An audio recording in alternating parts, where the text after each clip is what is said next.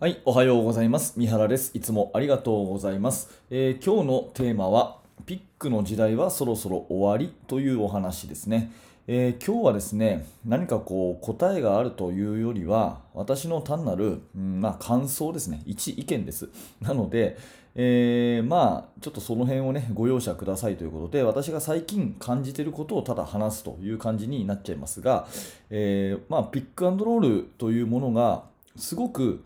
今のバスケット多いじゃないですか。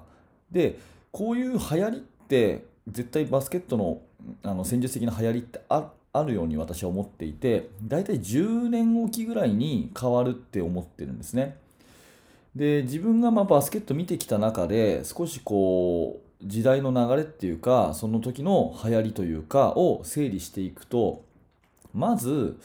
私が学生の頃、まあ20年ぐらい前、それよりももっと前だと、基本的にパスでですね、えーインサイドにボールをとにかく集めていくというバスケットが主流だったと思ってます。うん、ガードがボールを運んできて、45度のウイングにパスをします。で、45度からローポストにパスを入れて、ローポストで1対1で勝負みたいなね。まあ、こういうバスケットっていうのが、まあ、普通ですね。まあ、今でももちろんこれは、あのいいとは思うんですけど、まあ、今よりもこういうチームが多かったっていうふうに思ってます。なので練習としては45度のディナイを振り切るための V カットを練習したりとか、ローでポストアップしてそこに入れるパスの練習をしたりとか、まあ、そういうところが非常に多かったということですよね。で、なので、パスワークに対してディフェンスはディナイをするっていう、こういう、まあ、鬼ごっこの関係っていうか、ね、オフェンスとディフェンスの裏と表の関係っていう時代がしばらく続いた後、ボールを持ってる人がパスだけじゃなくて、ドリブルでこうドライブしていくっていうことが、もっともっと流行ってきたのが、今から、まあそうですね、15年ぐらい前じゃないかなと思ってます。うん。とにかくガードでですね、背は小さいけれども、スピードがある、ドライブができる、こういう選手が、まあ、増えてきたと思うんですね。これ、やっぱりその、インターネットとかの発達によって動画が見やすい時代になったっていう影響は絶対あると思うんですが、ガードはボールを運んできて、ウイングにボールを落としたら、まあ、そこで見守るみたいなバスケットじゃなくて、もうショットクロックの最初からガードがどんどんドライブでこう切れ込んでいくというスタイルが多くなってきて、どんどんスリーポイントも打つし、隙があればリング下までドライブで切れ込んでいくというバスケットが増えてきたと思ってます。そうなると、45度のパスコースをディナイする必要がもうないわけですよね。うん、なので、えーガードがドライブしていく、ドリブルドライブでガンガンこう割っていくということが主流になってた時代は、ディフェンスが今度はじゃあ下がりましょうということで、パックラインディフェンスとかっていうのが、まあ、編み出されていったわけですね、うん。少し中に小さく小さく守っていこう。とにかくペイントにドライブさせないようにしていこうというふうなことが主流になってきたということですよね。そうするとガードはドライブで割れなくなってくるので、1対1だけだと割れなくなってくるので、どうしたかっていうと、強制的にピックを使って、要するにボールマンのディフェンスのところに壁を1枚立って、ついた手を立てて、そこで強制的にアウトナンバーの数的優位な状態を作るというピックアンドロールのプレーが主流になってきたということですよね。で、今こういう段階だと思います。まあ10年単位ぐらいでゆっくりゆっくりこう変わっていくと。で、今はもう世界的にも、それからいろんな年代でも、まあ、ピック、しかもピックって言っても、リングからこう遠い位置で、え本当にガードポジション、トップのポジションのところで、えピックをかけていって、まず最初にそこで数的優位を作っていくようなバスケットがすごく多いと思います。で、今その対応としてディフェンスはどうなってるかっていうと、やっぱりスイッチディフェンスっていうのがすごくこう主流になってきてるように思っていて、まあ単純にマークマンを入れ替えれば、スクリーンプレーって無効、無駄になるよねっていう、そういう考え方ですよね。まあ細かく言うと、あのトラップに行くようなそういうスイッチだったり、ソフトヘッジって言ってもう下がるような、えー安全に後ろを守るような、まあ、スイッチだったり、いろいろ、まあ、あるわけですけども、まあ、要はですね、スクリーンに対してスイッチをするという、こういうやり取りで、で、最近はだんだんピックをすることが減ってきたように私は思ってます。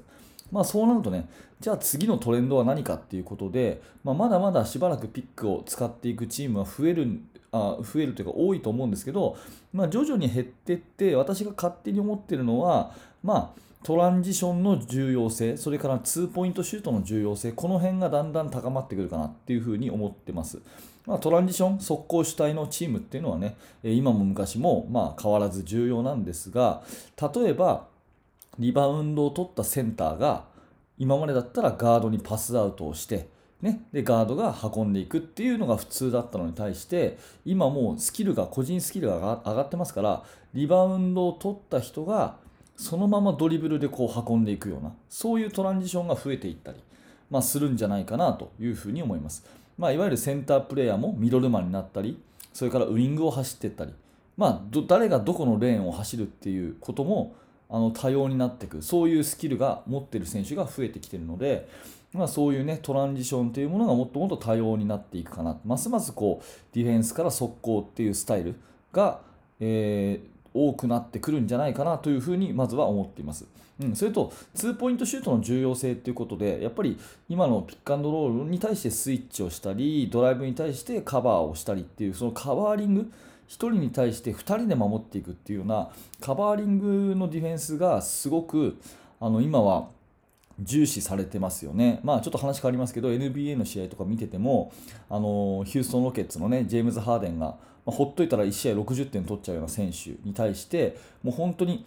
もうゾーンディフェンスなんじゃないかっていうぐらいこう深くヘルプの位置を最初から取っておいてもう1対21対3みたいな状況を常に作っていくっていうディフェンスをどのチームもやってますけど、まあ、そういう状況でいくとですねやっぱりそのカバーが来る前に、うんまあ、手前でミドルのジャンプシュートを打つと。いうようなことがあったりとかあと絶対スリーポイントを打たしちゃいけないみたいなことが最近は多いじゃないですか。例えばドライブしていってディフェンスが収縮したらパーンとパスアウトしてスリーポイントシュートをま打ちなさいと、ね、2点よりも3点の方が1.5倍多く得点がもらえるから期待値は高いのでっていう、まあ、よくある話ですよね。でこれに対してクローズアウトも昔はねまあ、3は打たせていいけどドライブはさせちゃだめっていうようなそういう、まあ、あのクローズアウトはジャンプしちゃいけない飛んじゃいけないよっていうところから今はもう飛んででも3は打たせるなというあの形のディフェンスが結構多くなってきましたよね。なので、スリーポイントシュートは打てない代わりに、1つドリブルをついてディフェンスをブレイクして、手前でカバーが来る前にジャンプシュートすると。まあ、いわゆるその2ポイントのミドルシュート、今多くのチームが、まあ、効率が悪いから打つなと言ってるようなシュートが、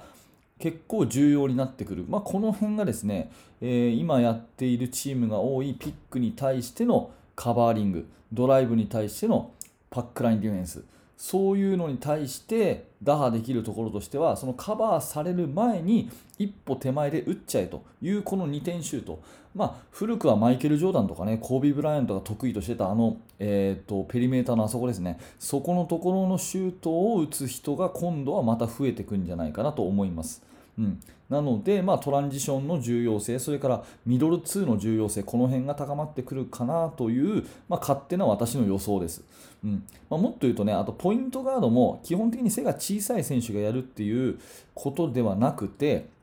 だんだん背が大きい選手、一番背が大きい選手がポイントガードやるような時代も来るんじゃないかなと思ってます。これはさっき言ったようにリバウンドを取ったらすぐにこうドリブルプッシュして、えー、トランジションに行けるというようなところで、まあ、NBA でいうとレブロン・ジェームスとかあとはうんとバックスのあれですよねヤニス・アンデトクンポとかがそういう感じになってますけどそういう大きい選手がボール運ぶっていうことも含めて、まあ、トランジションが流行っていくそれからそういう、まああのー、ミドルのツーポイントが流行っていくっていう時代にそろそろなる気がするっていう、まあ 単なる独り言ですね。まあ、10年おきぐらいにそうやって戦術のトレンドがあるっていうのを、まあ、私は個人的には感じているので、まあ、そういうところをね、えー、注目しながらバスケットボールを見ていくのも面白いかなというお話です。